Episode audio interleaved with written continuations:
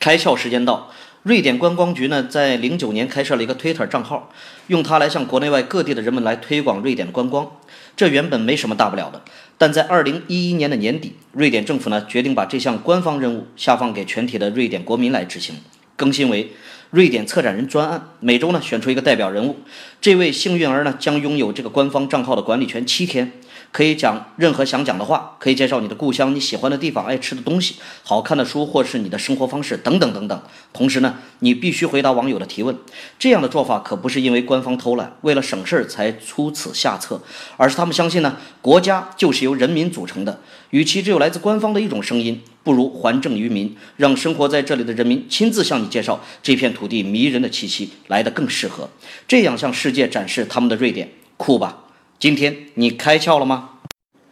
更多节目，请扫描封面二维码，关注公众号“开窍”，和更多小伙伴一起来听故事、开脑洞。